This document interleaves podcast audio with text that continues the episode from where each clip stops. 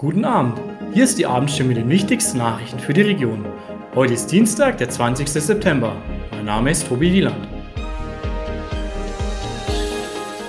Und das sind heute unsere Themen. Große Wollhausfläche ist verkauft. Erneuter Streit um Ausbau der Neckarschleusen. Kichererbsen vom heimischen Acker. Wie geht es weiter mit dem Heilbronner Wollhaus? Diese Frage beschäftigt Politik und Bürger seit Jahren. Das in die Jahre gekommene Einkaufszentrum erbaut in den 1970er Jahren, polarisiert. Seit heute ist nun offiziell, dass das ehemalige Kaufhofareal im Wollhaus Untergeschoss einen neuen Besitzer hat.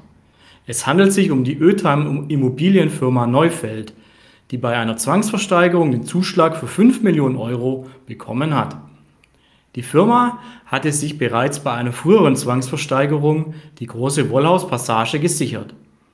Die dort ansässigen Geschäftsinhaber freuen sich über den Neufeld-Einstieg.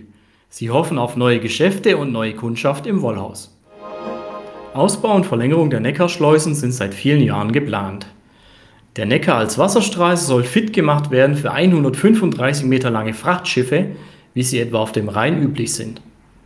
Doch der Bund ging auf Distanz zu den Plänen und sorgte für einen Aufschrei bei Politik und Wirtschaft in der Region. Priorität müsse die Sanierung haben, nicht die Verlängerung der Schleusen, hieß es. Bundesverkehrsminister Volker Wissing relativierte diese neue Linie im Gespräch mit der Heilbronner Stimme kürzlich. Ist damit also alles gut? Offenbar nicht.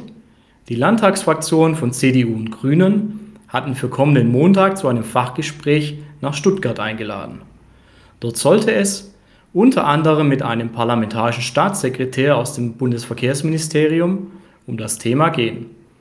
Doch nach dessen Absage fällt nun die gesamte Veranstaltung flach.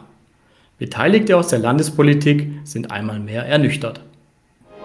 Ursprünglich stammt die Kichererbse aus dem südlichen asiatisch-arabischen Raum. Hierzulande ist sie zwar nicht heimisch, doch auch in der Region versuchen Pioniere, die exotische Feldfrucht zu etablieren. Der erste Versuch 2021 fiel buchstäblich ins Wasser.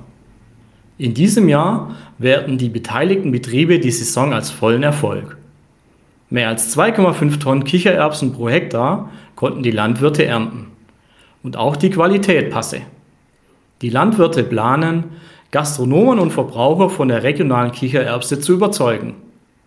Auch über die Edeka Eigenmarke soll ein Teil der Ernte im Glas vermarktet werden.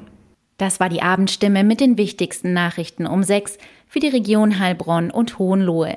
Immer von Montag bis Freitag um 18 Uhr auf stimme.de und überall, wo es Podcasts gibt. Sie haben Fragen, Kritik oder Anmerkungen zur Abendstimme? Dann schicken Sie einfach eine E-Mail an podcast.stimme.de. Sie sind Frühaufsteher, gerne draußen an der frischen Luft und wollen sich etwas dazu verdienen? Dann werden Sie Zusteller für die Heilbronner Stimme, Hohenloher Zeitung, Kraichgau Stimme, das Echo und viele weitere Produkte aus der Region. Die Arbeitszeit ist flexibel, ob Minijob, Teilzeit, Vollzeit oder Jobsharing. Auch für Ihr Lebensmodell ist das Passende dabei. Bewerben Sie sich jetzt unter www.frischdabei.de. Auch ab 13 gibt es schon passende Jobs.